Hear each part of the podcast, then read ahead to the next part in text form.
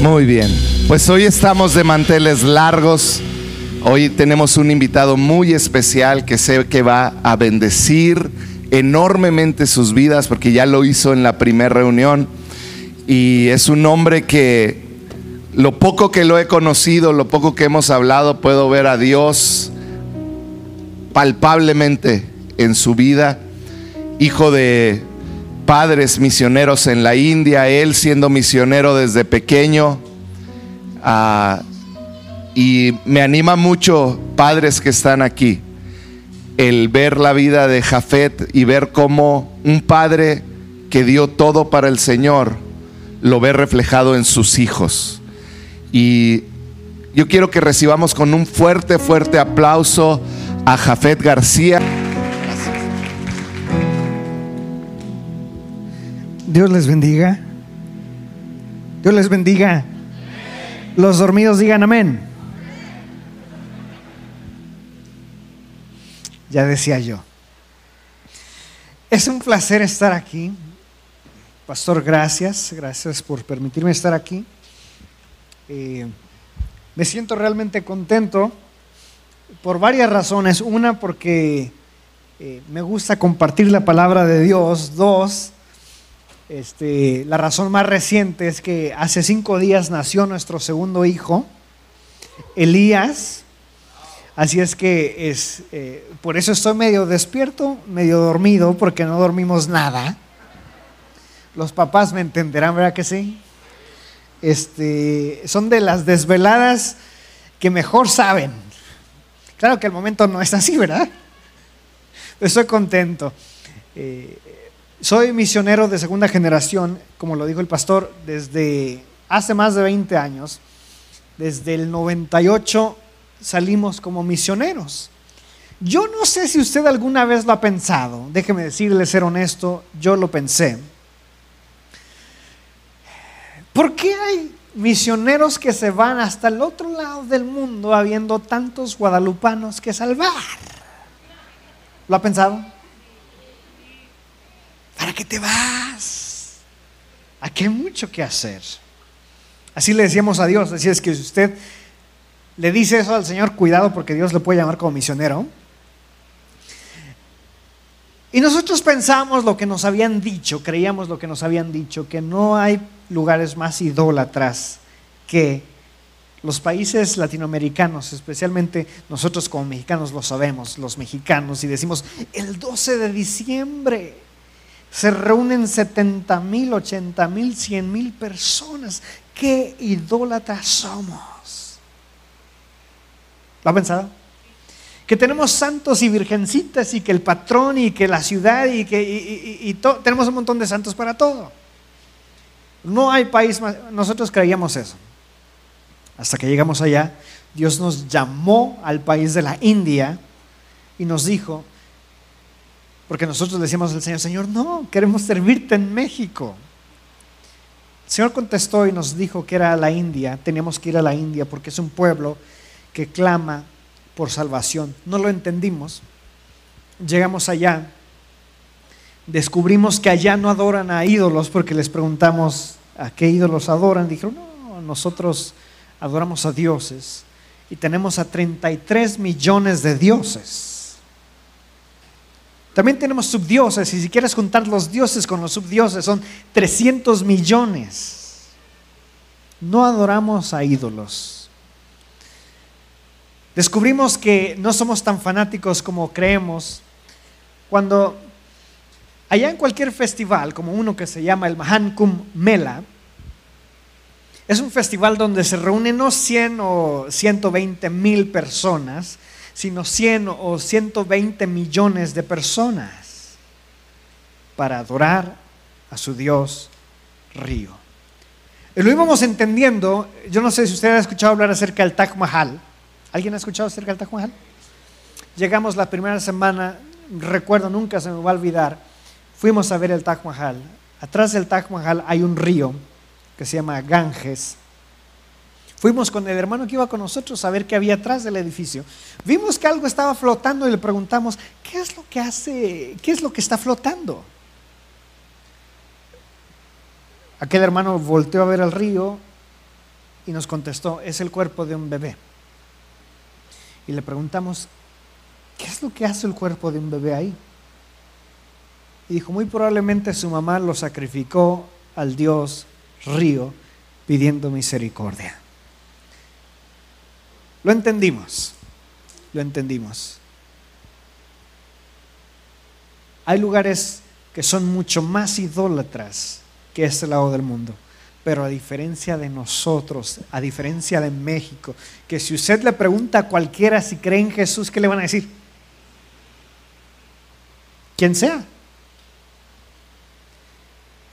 Hay 3.200 millones de personas que nunca han escuchado el Evangelio. 3.200.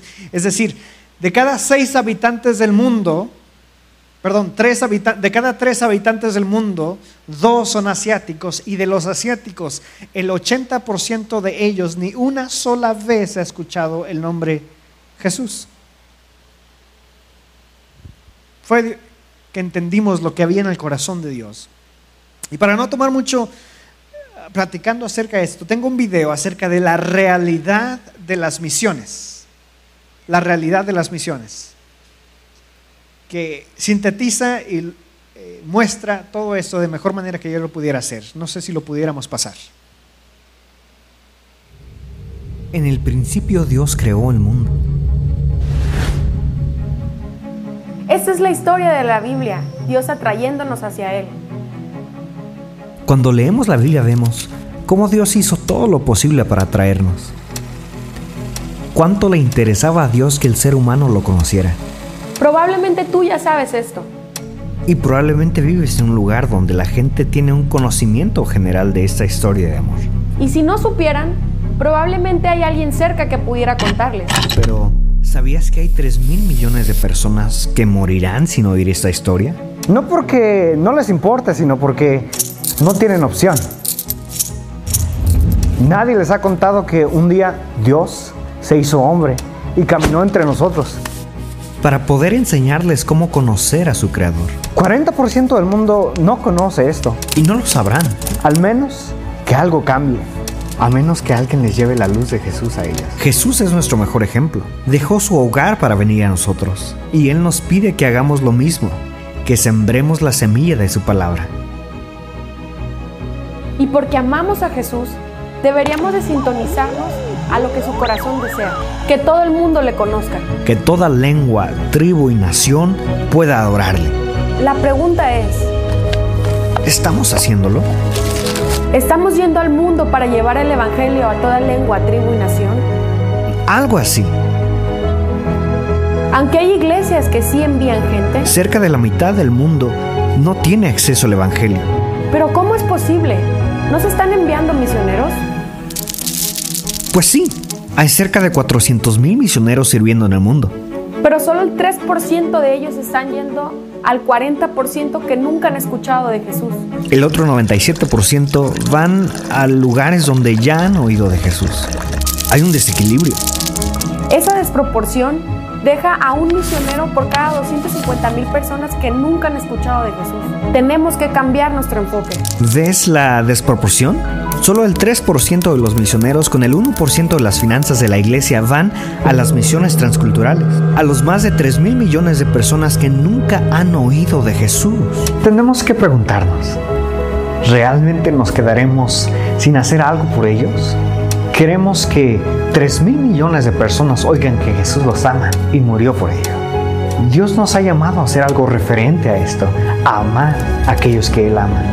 Él puso ese deseo en nuestro corazón, de alcanzar a los no alcanzados, con la maravillosa historia del amor de Dios. Esto no es algo que se pueda lograr de la noche a la mañana, pero debemos hacer nuestra parte en este maravilloso plan. Hagamos algo por ellos. Es tiempo de ir. Llevemos a Jesús a aquellos que claman por salvación.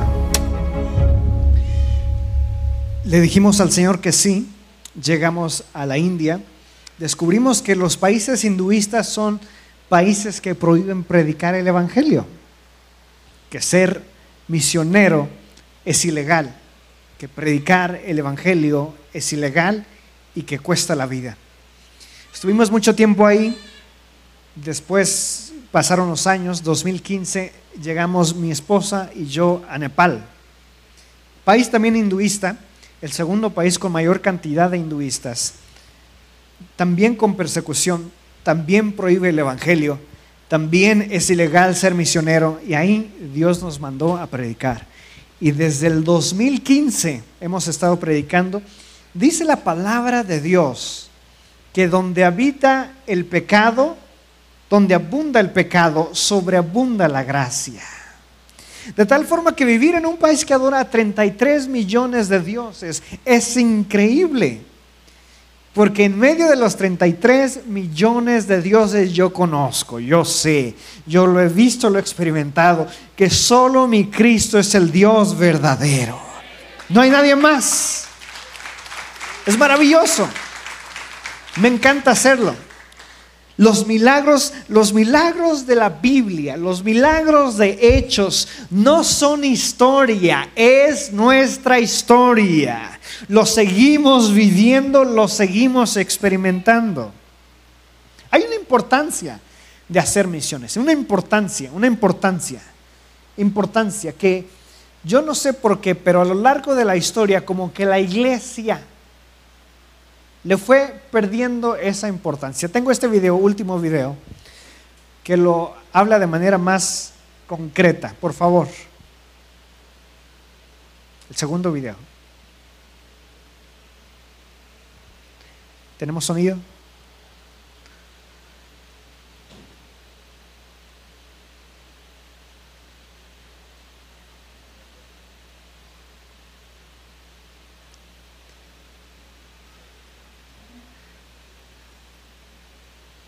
Hasta en Televisa pasa lo mismo. ¿Podríamos apagar las luces? Al ver las multitudes, tuvo compasión de ellas porque estaban desamparadas y dispersas, como ovejas que no tienen pastor. Ese es el corazón de las visiones, tener compasión por los perdidos. La gran comisión no es algo del pasado, tampoco es algo limitado para algunos cuantos creyentes. Mucho menos se trata de algún principio opcional que se deja al criterio del creyente. Cristo no nos dejó en esta tierra solo para cantar y reunirnos, sino que esta es la razón de existir de la iglesia. La iglesia que no predica a los perdidos está destinada a extinguirse. Una iglesia que no predica debe preguntarse si verdaderamente ama a Dios, porque amar a Dios es amar al perdido. Jesús lo dijo, por tanto, id y haced discípulos a todas las naciones, bautizándolos en nombre del Padre y del Hijo y del Espíritu Santo. Vemos el amor del Padre enviando a su Hijo para que todo aquel que crea sea salvo. Es el corazón de Cristo deseando que nadie se pierda, sino que todos procedan al arrepentimiento. Eso nunca fue opcional. Los discípulos lo entendieron. Los primeros cristianos lo entendieron, pero en algún punto de la historia la iglesia comenzó a tomarlo como algo opcional. Algunos eruditos dicen que la gran comisión pudo haberse terminado 100 años después de la ascensión de Cristo. Todo el mundo pudo haber conocido y escuchado de Jesús. Sin embargo, dos mil años después, la situación del mundo nos dice que la iglesia guardó silencio la mayor tragedia de la iglesia es olvidarse de los que se hallan en la misma situación que ellos se encontraban antes de conocer a Cristo. No se trata de aportar algo para sentir que hiciste algo por misiones.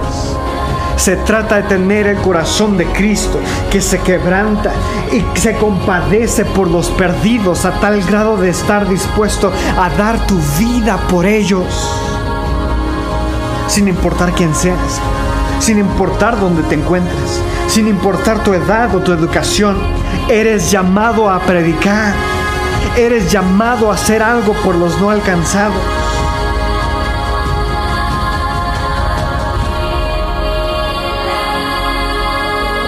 Es tiempo que la iglesia se levante. Es el tiempo que la iglesia predique. Es tiempo de cumplir el propósito por el cual estamos aún en la tierra. Es tiempo de llevar a Jesús a aquellos que claman por salvación.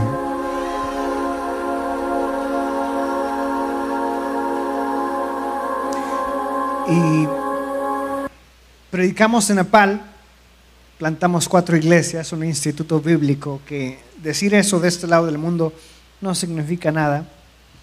Decir eso en un país con persecución significa muchísimo, muchísimo. Y damos gloria a Dios. Después de estar predicando desde el 2015, como es ilegal ser misionero, nos descubrieron y nos sacaron del país. Es por eso que, que estoy aquí con ustedes. Sino, para ser bien sincero, preferiría estar allá predicando el Evangelio. Pero Dios sabe las cosas. Es un gusto estar aquí. Quisiera que abran sus Biblias conmigo en Isaías capítulo 6. Ahora sí, los dormidos digan amén. Isaías capítulo 6, versículo número 1.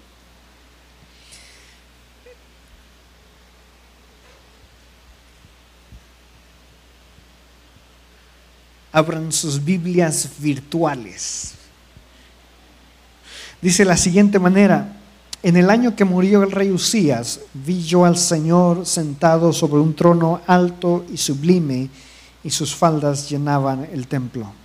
Vamos a orar. Señor, gracias por este tiempo, gracias por tu palabra. Venimos a escucharte a ti y no a un no la voz de un hombre, porque la voz de un hombre no cambia, no transforma, no renueva, no convence, no salva. Pero tu voz sí, tu palabra sí, tu palabra sí cambia y transforma y renueva y restaura. Venimos a escucharte a ti. Ven, Espíritu Santo toma el control de este tiempo y habla a nuestros corazones. Muévete y haz aquello que tienes planeado hacer. En el nombre de Jesús. Amén.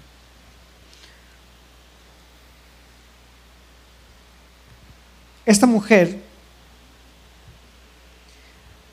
había llegado en una etapa muy crítica de su vida. De pronto descubrió que todo lo que había planeado de nada le servía. Abandonada por su esposo, se quedó con su hija y estaba pasando por una crisis. La crisis que podrían experimentar aquellos que se encuentran en situaciones tan difíciles. Fue con el doctor y después el doctor le dijo que lo que estaba pasando en su cuerpo se llamaba cáncer. Y con trabajos había alcanzado a ir con el doctor porque no tenía dinero. No sabía qué hacer, no tenía dinero para hacer algo, solo estaba con su hija. Sin dinero siquiera para una sola pastilla del dolor.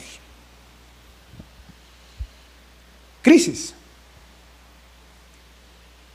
Crisis como la que enfrentan muchos al escuchar los diagnósticos del doctor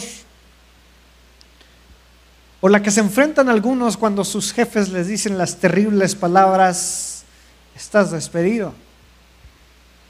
O cuando de pronto escuchamos las palabras de nuestro cónyuge diciéndonos que ya no quieren estar más tiempo con nosotros.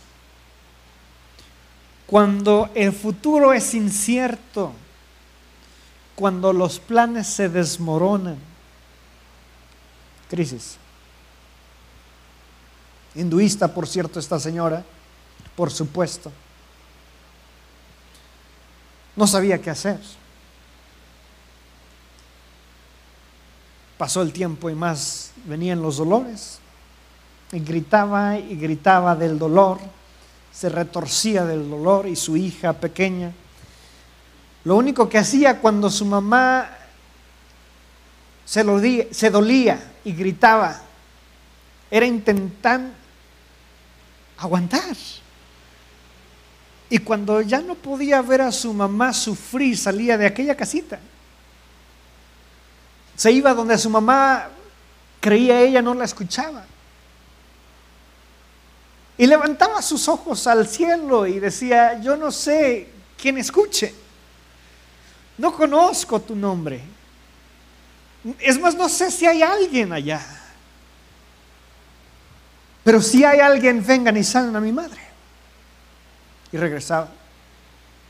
Y el otro día era lo mismo, cuando su mamá estaba que ya no podía más, cuando se retorcía del dolor, cuando parecía que ya que no aguantaba más, ella se salía y gritaba y decía, yo no sé quién eres. Yo no sé si eres Durga o eres Ganesha o eres Shiva o eres Krishna o eres Hanuman. Yo no sé si eres Kali, yo no sé si eres Durga, no lo sé. Pero si alguien escucha, vengan y salgan a mi madre. Y pasó lo mismo al día siguiente, y al día siguiente, y al día siguiente, y gritaba y les decía, tengan misericordia, y gritaba y les decía, no sé qué hacer, no sé si hay alguien, hagan algo. Un día iba pasando toda una multitud por ahí, corriendo, aquella niña se espantó y porque iba, todos iban corriendo, corrió con ellos. Se pararon en el centro del pueblo. Y en el pueblo había algo en el centro porque ahí estaban todos viendo y le preguntó a alguien qué es lo que está pasando al que estaba afuera y le dijo, esos de ahí son reporteros y vienen a pasarnos el reportaje de alguien que acaba de llegar y que está haciendo milagros estaba en crisis, la niña estaba en crisis porque se puede ser joven. La crisis no es solo de una edad. Necesitaba desesperadamente la intervención divina, pero sus 33 millones de dioses, es como dice la Biblia, tienen ojos y no ven, oídos y no oyen, pies y no andan. Se quedó a ver lo que estaba pasando. No sabía quién era, no sabía cómo se llamaba, no sabía qué hacía, solo se quedó porque alguien acababa de llegar a ese lugar y estaba haciendo milagros. Se oscureció y pusieron aquella proyección en la sábana y conforme fue pasando y fue viendo lo que estaba sucediendo, ella quedó impactada. Sus ojos se abrían y se abrían, maravillada y asombrada de lo que estaba sucediendo, y quería correr a decirle a su madre, pero no, no, al mismo tiempo quería seguir viendo. Era impresionante el poder que tenía este hombre. No sabía todavía cómo se llamaba, pero se ponía fuera de la tumba de un hombre que tenía días de muerto y le decía, Lázaro, sal. Y aquel muerto se levantaba y obedecía la voz. Era impresionante. Por fin lo escuchó su nombre. Se llamaba Jesús. Hasta que eh, llegó un hombre gritando y diciendo inmundo, inmundo. Y la gente se hacía a un lado, era leproso. Y le dijo, Señor, si quieres, puedes limpiarme. Y extendió su mano y le dijo, quiero ser limpio. Fue entonces que ya no pudo más. Se paró de ahí y corrió y corrió y corrió y corrió hasta donde estaba la casa y su mamá y le dijo mamá y la mamá estaba eh, doliéndose y gritando y dijo la mamá no te quiero escuchar y le dijo no mamá no lo sabes pero llevo meses allá afuera gritándole a los dioses que vengan y te sanen y no contestan hija ¿qué estás diciendo? es que mamá acaba de llegar un hombre que hace milagros. Estoy en dolor por favor vete no me puedo ir. Acaba de llegar un hombre hasta está haciendo milagros. Se le acercó un leproso y le dijo, si quieres puedes limpiarme. Extendió la mano y le dijo, se limpio. Mamá lo limpió. Y yo creo que si le decimos a Jesús, Él puede limpiarte. Se encaron ahí en el piso de tierra. Y le dijeron, Jesús, si quieres, puedes limpiarme. Al día siguiente iba pasando la vecina, porque déjeme decirle que las vecinas chismosas no solo son de acá. Y vio a la mujer que estaba en- barriendo. Allá no se barre con las escobas de aquí, las escobas de allá son pequeñas y se barren con clillas. Y vio a aquella mujer, la vecina vio a la mujer, le dijo, estás barriendo. Pues que no ya te ibas a morir. ¿Qué te pasó? Volteó la vecina, dejó su escobita y le dijo, es que acaba de llegar un hombre, se llama Jesús y está haciendo milagros. Se levantó su curta, su, su traje típico de allá, diríamos aquí, y le dijo, mira, no tengo más quistes, no tengo más tumores en el pecho. Jesús me sanó, Jesús me sanó son en los momentos de crisis. Cuando tenemos que levantar, dice el Salmo 121, alzaré mis ojos a los montes, ¿de dónde vendrá mi socorro? Mi socorro viene de Jehová, que hizo los cielos y la tierra. La nación estaba en crisis. La nación sabía que vendría Asiria, iba a destruirlos a todos y a los que no se los iba a llevar cautivos. Isaías estaba tembloroso diciéndole al Señor, Señor, ¿en dónde estás? Se presenta a Dios y le dice, yo sé que tú estás diciendo que no hay rey, pero déjame decirte, todavía estoy sentado en el trono. Es lo que Dios nos dice, es lo que Dios le dice. Es Dios hablando la necesidad de usted el día de hoy, diciéndole, yo sé que estás en crisis, pero todavía, todavía yo sigo siendo el que está sentado en el trono y todavía tengo poder.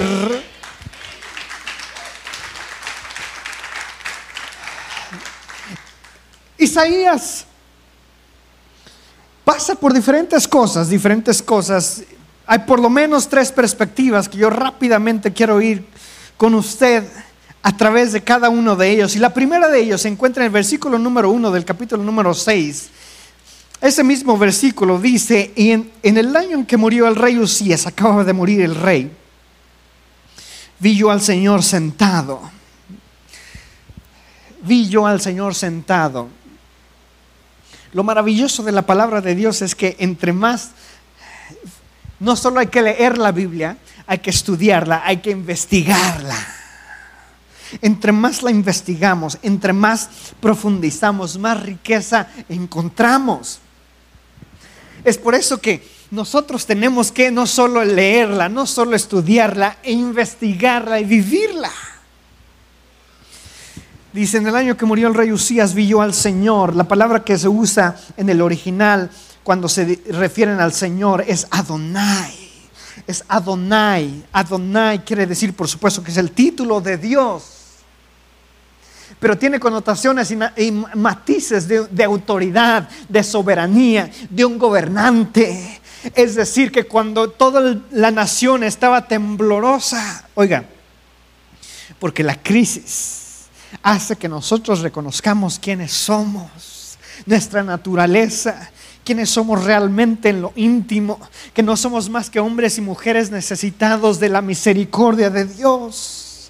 Cuando reconocemos quiénes somos, cuando estamos en crisis y decimos, Señor, no sé a dónde más ir, Señor, no tengo más esperanza, Señor, no sé a quién más acudir, de pronto llega Dios y se presenta como aquel que nosotros necesitamos.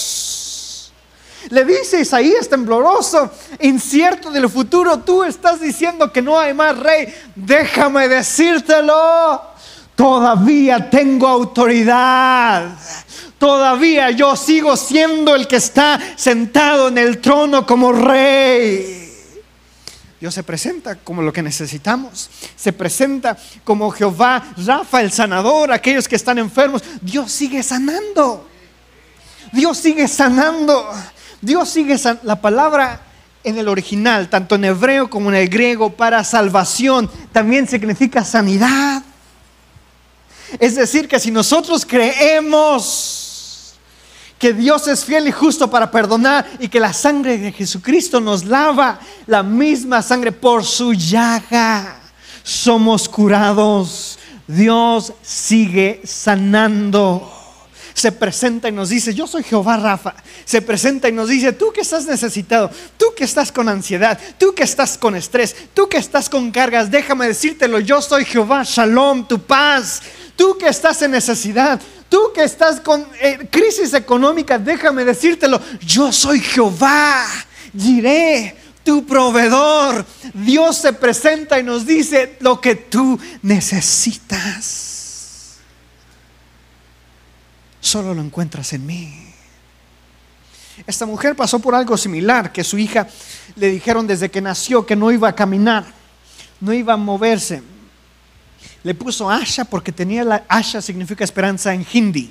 Asha tenía la esperanza de que llegara un Dios y la sanara. No movía nada más que los ojos, nada más que los ojos. Fue con sus dioses. Oiga, eso, eso pasa vez tras vez, tras vez, tras vez, tras vez. Van y van a los templos. Oiga, y, lo que hacen es impresionante. Sacan sus cuerpos. Nos recuerda lo que hacían los profetas de Baal, sacaban sus cuerpos con cuchillo. Lo mismo hacen los hinduistas. Fue con los hinduistas, fue al templo del dios Rata, fue al templo del dios Vaca, porque hay fue con, con, Hanuman, el dios Chango, fue con Shiva, fue con Durga y les clamaba, les daba ofrenda, les decían sanen a mi hija y no pasaba nada. Nada. Su hija seguía sin mover nada más que los ojos. Fue con los brujos y los brujos le dijeron va, va a estar bien en tanto y le dieron un tiempo y cuando pasó aquel tiempo y su hija seguía igual, se dio cuenta ahora estaba sin opciones, estaba sin dinero y su hija estaba exactamente igual. Iba cabizbaja porque ya no sabía qué hacer, iba cabizbaja porque ya no tenía dinero, estaba derrotada y su hija sin mover nada más que los ojos. Nosotros estamos haciendo una campaña entre los hinduistas, es peligroso? Por supuesto que es peligroso. Es ilegal, por supuesto que es ilegal, pero lo hacemos porque creemos que Dios se presenta como lo que nosotros necesitamos. Cuando un hinduista dice, tengo 33 millones de dioses, pero nadie contesta, presentamos a Jesús que tiene boca y que me habla, que tiene oídos y que me escucha, que tiene manos y que toca mi vida. Ellos dicen, no puedo cambiar a Jesús por los dioses que no responden. Llegó a la campaña, llegó el último día de la campaña, empezaron a decir testimonios Em, como se escuchaba fuera del auditorio en donde estábamos, empezó a llegar gente hinduista radical, enfurecida por lo que estaban diciendo. Ella agarró el micrófono y empezó a decir todo lo que les acabo de decir. Y dijo, y fue al templo de allá y no contestó Durga. Y, y uno por dentro estaba diciendo, Señor, ahí te vamos.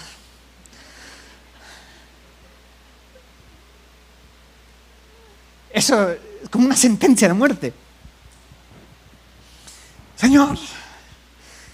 Y comenzó a contar y a contar y a contar. Cuando llegó al punto que llegó a, la campaña por primera vez, comenzó a llorar. Comenzó a llorar.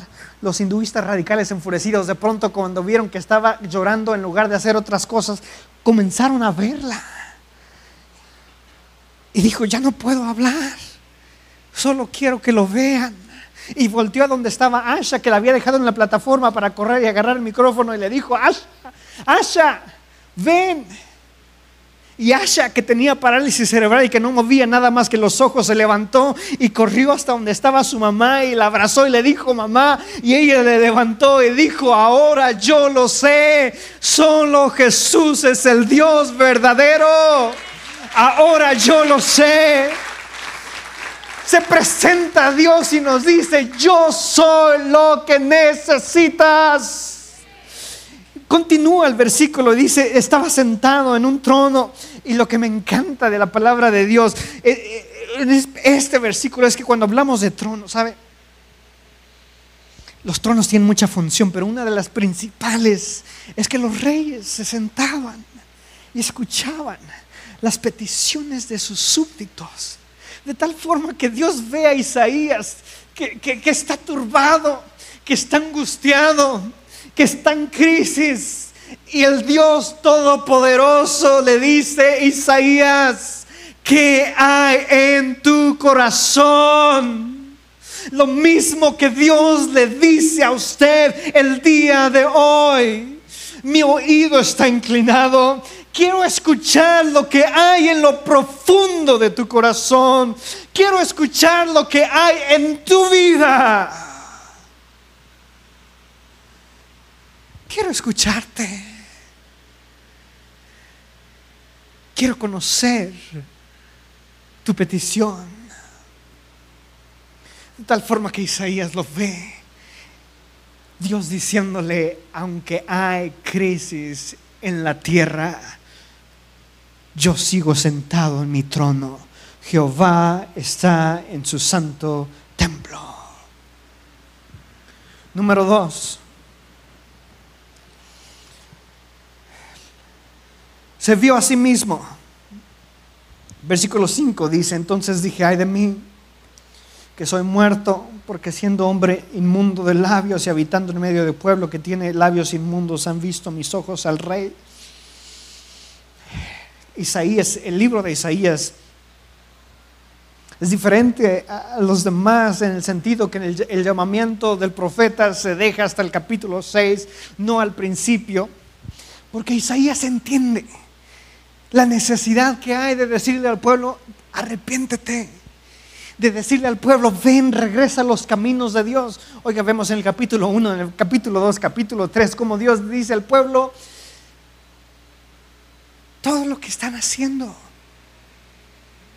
sus sacrificios, sus ofrendas, sus oraciones, ya no las escucharé, me voltearé. El llamado de Dios a arrepentirse. Es, es, curioso que el llamado no es a un pueblo que no conocía de él, no es a un pueblo pagano, no es a un pueblo que no conocía su nombre, es al pueblo de Dios. Es Dios diciéndole a los suyos, podríamos decir ahora, es Dios diciéndole a su iglesia.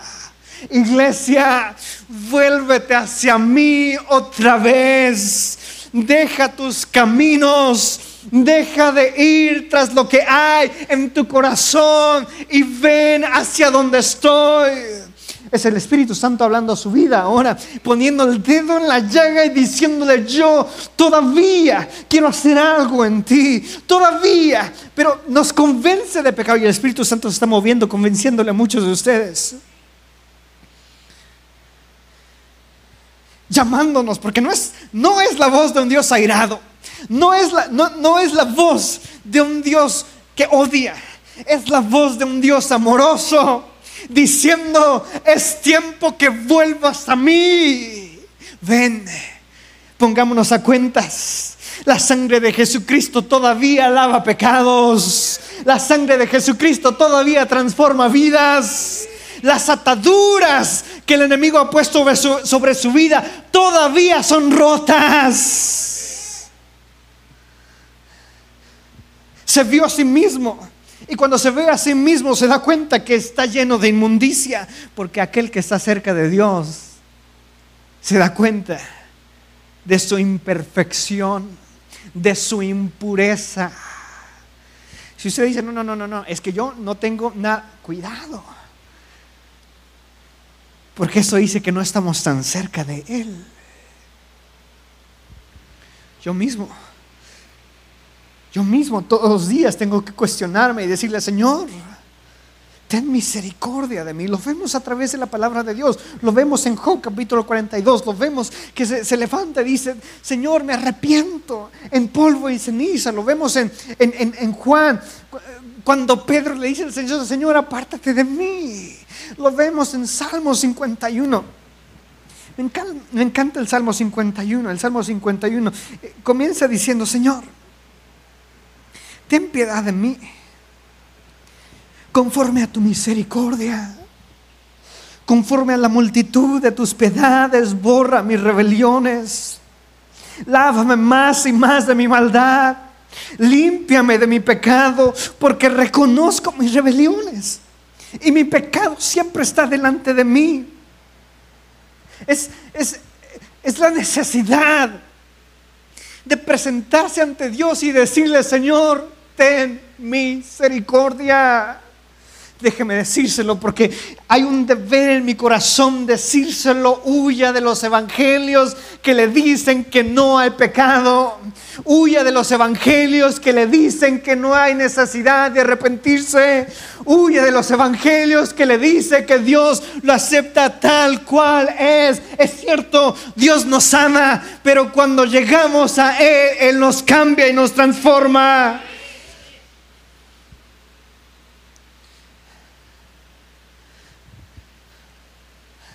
Son duras las palabras.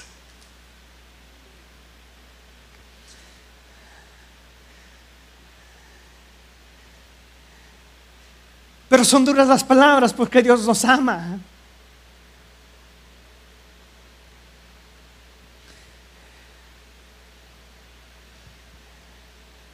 Y Dios le está hablando a usted. Aquellos que están en crisis porque reconocen que han estado alejados de Dios, que han estado en pecado, Dios le está diciendo hoy, escuche lo que el Espíritu Santo le está hablando, es tiempo de volver.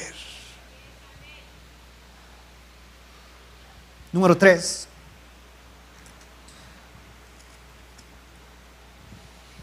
Vio la necesidad. Versículo 8. Después, oí la voz del Señor que decía, ¿a quién enviaré? ¿Y quién irá por nosotros? Entonces respondí, yo, heme aquí, envíame a mí. Isaías vio la necesidad, entendió el corazón de Dios. Y cuando yo leí eso me encantó porque eso es lo que debemos de hacer. Amamos lo que Dios ama. Pero ¿qué es lo que Dios ama? Al pecador.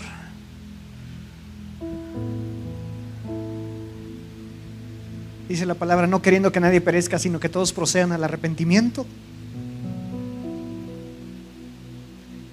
Tenemos que amar al perdido. Isaías vio la necesidad, vio el pueblo, vio la necesidad, se dio cuenta de algo. Escúcheme, se dio cuenta de que aún nuestras peores temporadas pueden ser usadas por Dios. A usted que está pasando por crisis y que dice por qué, Dios lo va a usar. A usted que está pasando por crisis y no sabe por qué, Dios lo está guiando a un punto. Fije sus ojos en lo divino. Porque en lo difícil, en lo imposible, Dios se glorifica. Está pasando por una situación imposible, ahí Dios se va a glorificar. Isaías vio, vio al pueblo, vio la necesidad. Entendió el corazón de Dios que Dios los ama y le dijo, Señor, aquí estoy. Muchos decimos, no, no, no, Dios me tiene que decir a mí específicamente, a mí, a mí.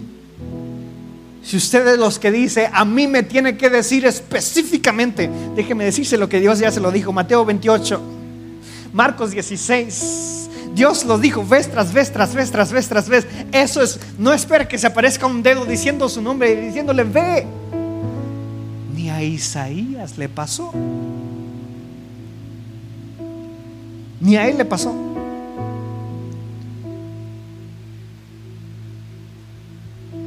Él dijo, aquí estoy. Se ofreció voluntariamente. No como Moisés que dijo, ¿quién soy yo? No como Moisés que dijo, es que, es que soy torpe al hablar. No como Jeremías que le dijo, es que soy un niño. Dijo, aquí estoy. Aquí estoy.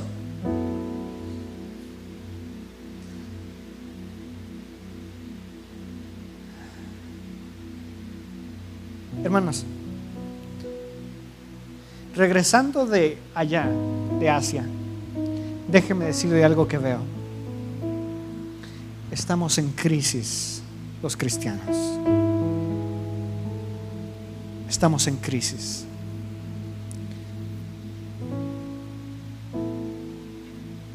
Cada vez hay menos y menos jóvenes y niños en las iglesias.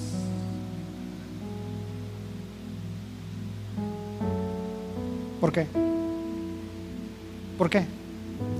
Déjeme decírselo. Porque cerramos la boca. Dios le está hablando a usted. A lo mejor Dios está levantando misioneros aquí, que se levanten misioneros aquí en el nombre del Señor, en el nombre de Jesús. Pero es un llamado a toda la iglesia a levantarse y hablar de Jesús. No cierre su boca, no la cierre. La mayor tragedia de la iglesia es olvidarse cómo estaban antes de Jesucristo. No cierre su boca. Es el llamado de Dios diciéndole, ahí donde estás, ahí en tu familia, ahí con tus hijos, que muchos diciendo, oh, es que quiero ser un papá. Que les dé la opción, él tiene que escoger, él tiene que tomar la decisión. Déjeme decírselo, no hay evidencia escritural, no hay evidencia bíblica para eso. Es más, la Biblia dice lo contrario, que se levantó Josué y dijo, yo y mi casa serviremos al Señor. Instruye al niño en su camino. Y aun cuando fuere viejo no se apartará de él. Es levantarse y hablar y hablar palabra de Dios. Y Dios respaldará, Dios respaldará, Dios respaldará, porque Dios ama al perdido. Amamos lo que Dios ama. Quisiera ponerse de pie.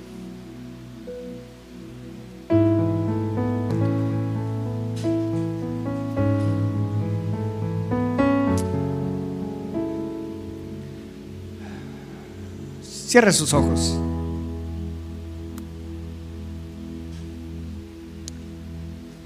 Si pudiéramos tener solo música. Cierre sus ojos. Y yo quiero hacerle varias invitaciones. La primera de estas es aquellos que están pasando una crisis y que necesitan la intervención divina de Dios, que necesitan la presencia de Dios. Quiero pedirle, Espíritu Santo, tú eres el que convence, muévete, muévete, muévete, muévete, muévete, muévete, Muévete, muévete, muévete, muévete, muévete, muévete, Espíritu Santo, muévete aquellos que están pasando por crisis, que necesitan la intervención divina, que necesitan la presencia de Dios, quiero pedirle que salga de su lugar y que venga aquí enfrente. Venga, venga, no se tarde, no se tarde, no se tarde. Venga, no se tarde, no se tarde. Hay muchos, hay muchos. Es el Espíritu Santo hablando a muchos de ustedes. No se tarde, venga, venga, venga. Salga de su lugar, salga de su lugar y venga, venga, venga, venga que necesita, necesita algo milagroso en su vida, venga. Todavía hay más, hay más, hay más, venga. Todavía hay más, venga aquí enfrente. No se pierda lo que Dios quiere hacer. Quiero hacer otro llamado. Espíritu Santo convence. Espíritu Santo convence el Espíritu Santo hablando a su vida, diciéndole, pongámonos a cuentas. Aquellos que saben que están en crisis porque están lejos de Dios o se encuentran en pecado, venga aquí enfrente, venga, venga. Dice Dios, es tiempo de ponerse a cuentas, venga. Es tiempo de ponerse a cuentas, venga. Hay más, venga. Aquellos que Dios les está hablando y diciéndole, es tiempo de ponerse a cuentas. Todavía más, todavía más, todavía más, todavía más. Espíritu Santo, tú eres el que convence. Espíritu Santo. ¿Habrá alguien más? ¿Habrá alguien más? ¿Habrá alguien más?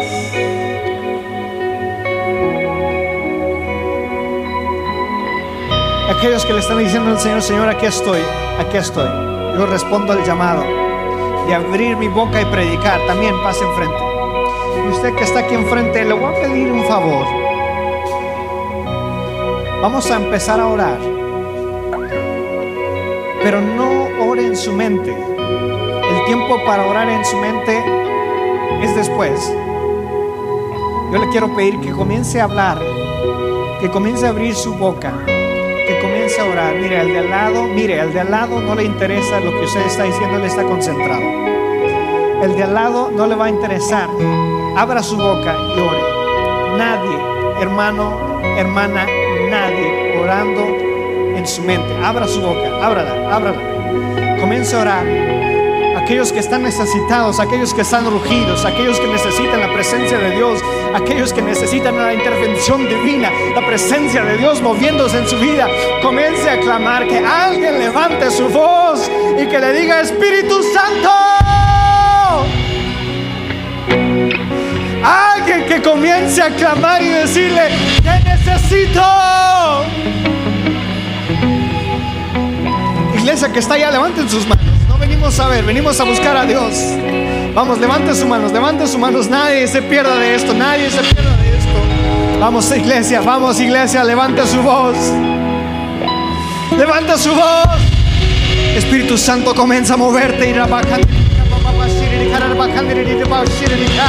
Comienza a moverte, comienza a moverte, comienza a moverte.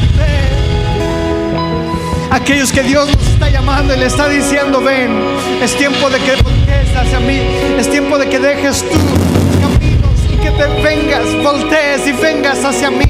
Vamos, confiesa sus pecados, confiesa sus pecados, confiesa sus pecados y dígale, Señor, te he fallado en esto y en esto y en esto y en esto y en esto. Estoy esclavizado con esto. Vamos, dígase a decirle, pero la sangre de Jesucristo me lava. Lávame, lávame. Vamos, iglesia, levante sus manos. Usted que está aquí enfrente, levante sus manos. Y clame al Señor. Y clame al Señor. Y clame a su nombre. Y clame a su sangre. Porque la sangre de Jesucristo nos lava de todo pecado, nos limpia de todo pecado. Porque Él es fiel y justo para perdonar aquellos que están en crisis y que necesitan su presencia. Vamos, hermanos, usted levanta su mano. Comience a levantar su mano y comience a decirle, necesito tu intervención. Ven, Espíritu Santo. Ven, Espíritu Santo. Ven, Espíritu Santo.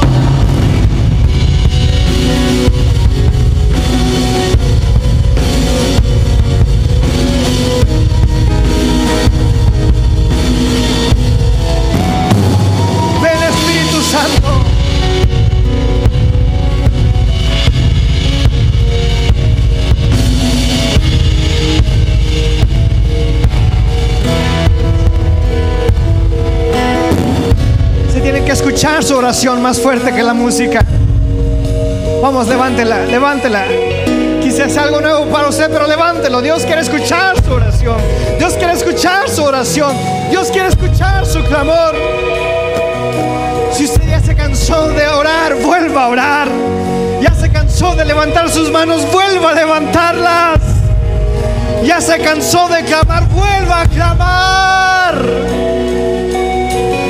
y vea cómo el Espíritu Santo se mueve, muévete, muévete, muévete, muévete, muévete.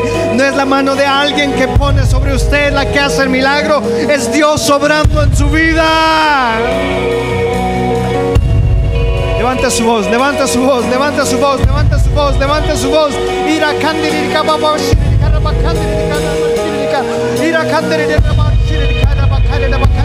Iglesia, levanta su voz. Atrás, atrás, atrás, levanta su voz. Levante su voz, clame al Espíritu Santo, vamos. Como iglesia, invoque, llame, llame. Dígale Espíritu Santo, ven. Espíritu Santo, ven. Espíritu Santo, ven. Espíritu Santo, ven.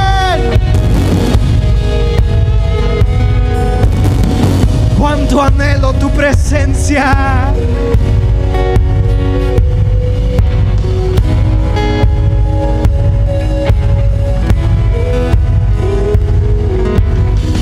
Cuánto anhelo tu presencia.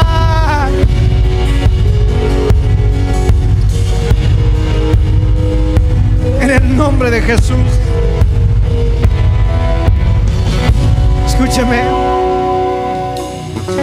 Usted que ha estado batallando con hábitos y cadenas y se siente en esclavitud. Clame ahora mismo la sangre de Cristo. Clame ahora. Porque en su nombre se rompen cadenas. En su nombre, en el nombre de Jesús se rompen cadenas y ataduras.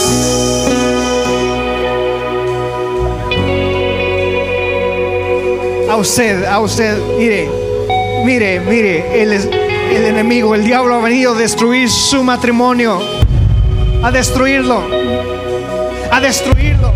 Pero dice la palabra que Cristo vino a acabar con la obra del enemigo. Ahora mismo, levante sus manos y dígale, Señor, yo me apropio de eso. Levántelos, levántelos, levántelos. Y ore por su matrimonio, ore por su matrimonio y dígale, Señor, en el nombre de Jesús, en el nombre de Jesús, en el nombre de Jesús. Cancelo todo lo que el enemigo ha venido a hacer en mi matrimonio, en el nombre de Jesús. Y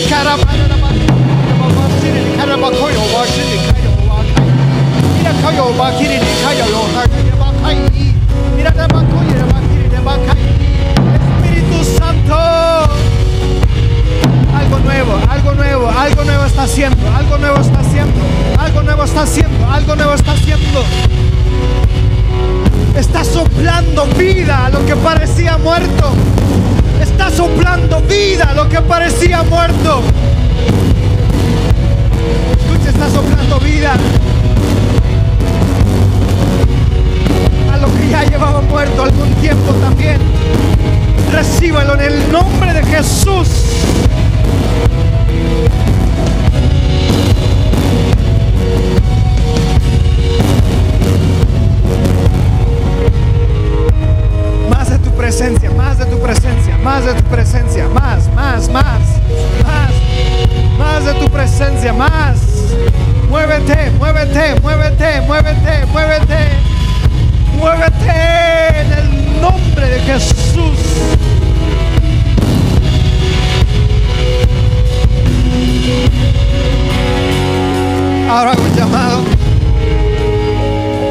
Llamado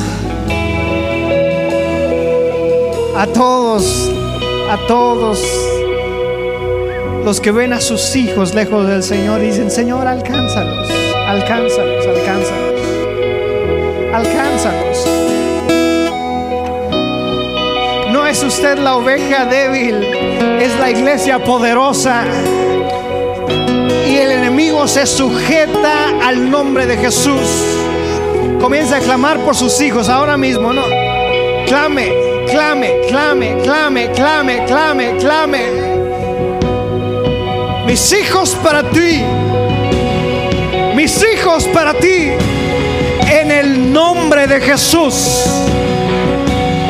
Vamos. Pide que el Espíritu Santo los estorbe cuando vayan a pecar. Pide que el Espíritu Santo los estorbe cuando vayan a pecar. Que el Espíritu Santo se mueva en sus corazones. Los alcance. Tenga misericordia. Vamos, clame. Clame. Dígale, Señor, ten misericordia de ellos, ten misericordia de ellos, ten misericordia de ellos. Alcánzalos, alcánzalos, estórbalos. Y dígalo, yo y mi casa te serviremos.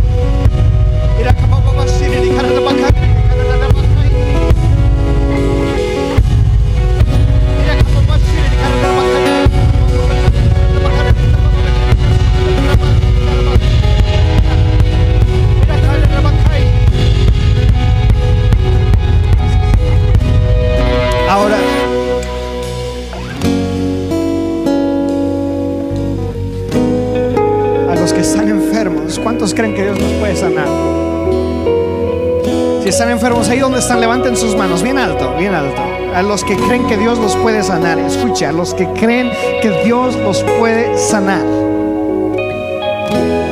Es lo que dice la Biblia. Dios vino para acabar con la obra del enemigo y el enemigo nos ataca con el pecado a nuestro espíritu y con enfermedades a nuestro cuerpo. Pero cuando Cristo vino y sufrió por su llaga, somos curados. Por su sangre somos curados. Hay sanidad en el nombre de Jesús. No es cuestión de que si Dios quiere, Dios quiere sanarlo, Dios quiere sanarlo, Dios quiere sanarlo. Escúchelo, escúchelo. Dios quiere sanarlo. Dios quiere sanarlo. ¿A usted que cree? ¿A usted que cree? Levanta sus manos.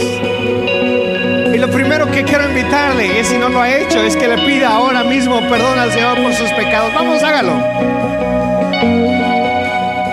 Póngase a cuentas con Él.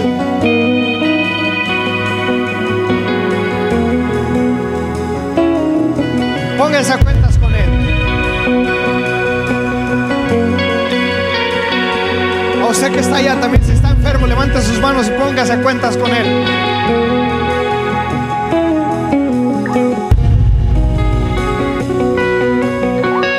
De la misma forma que nos limpia de nuestros pecados, de la misma forma sigue vigente la sanidad de nuestros cuerpos. Vamos, levántelas, levántelas, levántelas, levántelas vamos a orar. Ahí donde está, levántelas. Vamos a orar, vamos a orar y vamos a clamar a la sangre de Cristo Jesús. Señor, vamos usted, ore, levante su voz.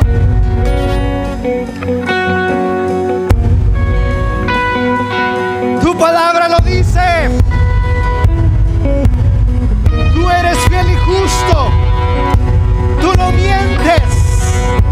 Dice tu palabra y estas señales seguirán a los que creen en mi nombre.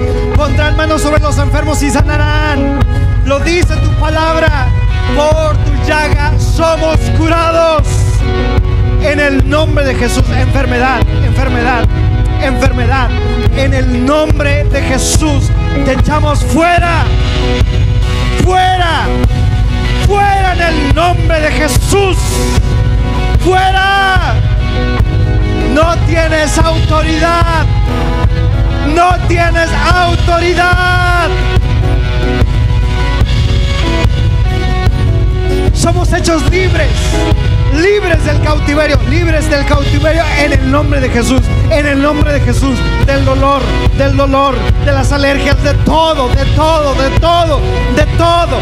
De todo. Se somete al nombre de Jesús. En el nombre de Jesús lo echamos fuera. Recíbalo. Recíbalo. Recíbalo.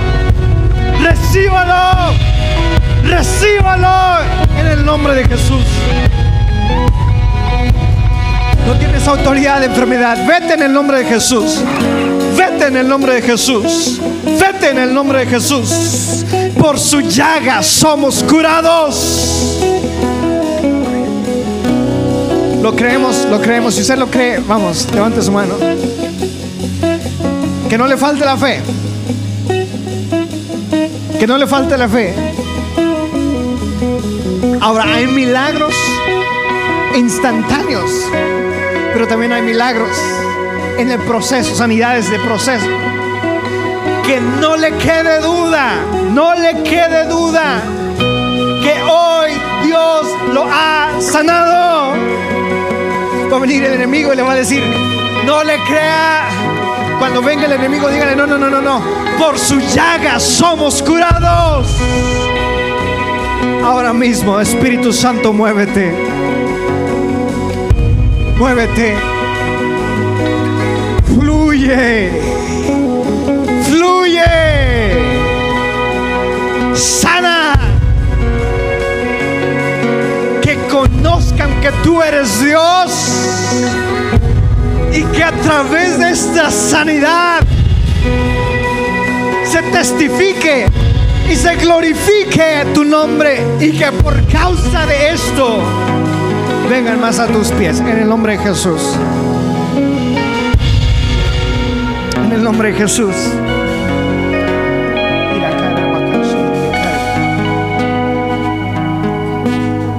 Espíritu Santo,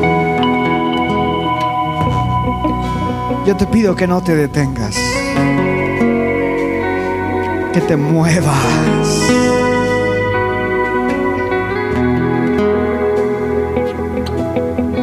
Ahí está Dios sanando.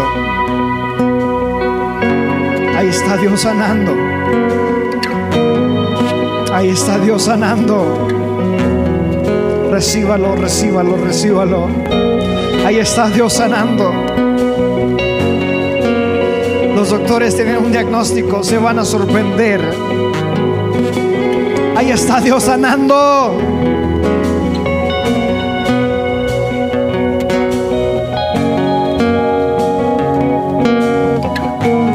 Espíritu Santo.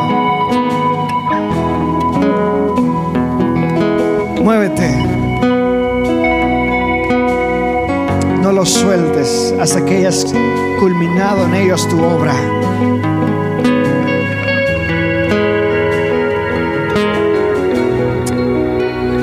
Gracias Señor. Vamos, levanten sus manos y agradezcale. Agradezca la iglesia completa, agradezca. Dígale gracias, gracias, gracias, gracias, gracias.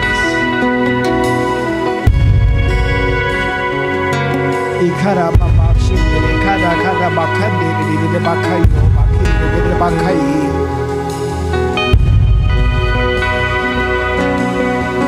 Gracias.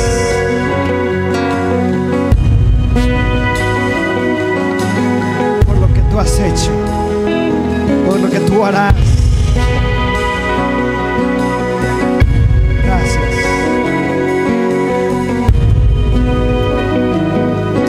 Nombre de Jesús.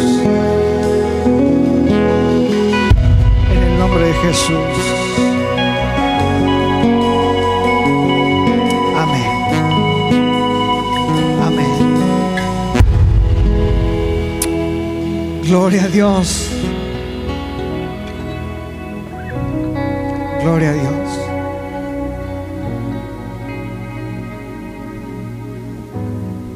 Dios quiere seguirse moviendo. Hay un tiempo nuevo que viene sobre usted.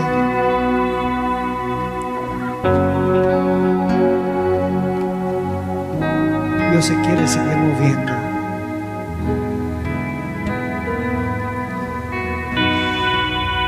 Agradezco al pastor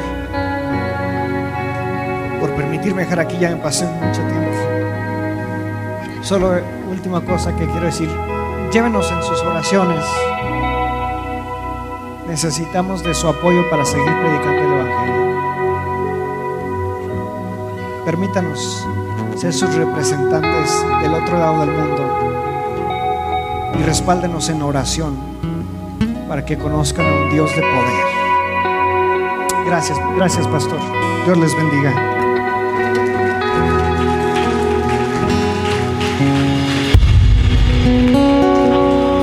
¿Por qué antes de irnos no extendemos nuestras manos y bendecimos a Jafet, a su esposa, a su niña de tres años y su bebé de cinco días de nacido?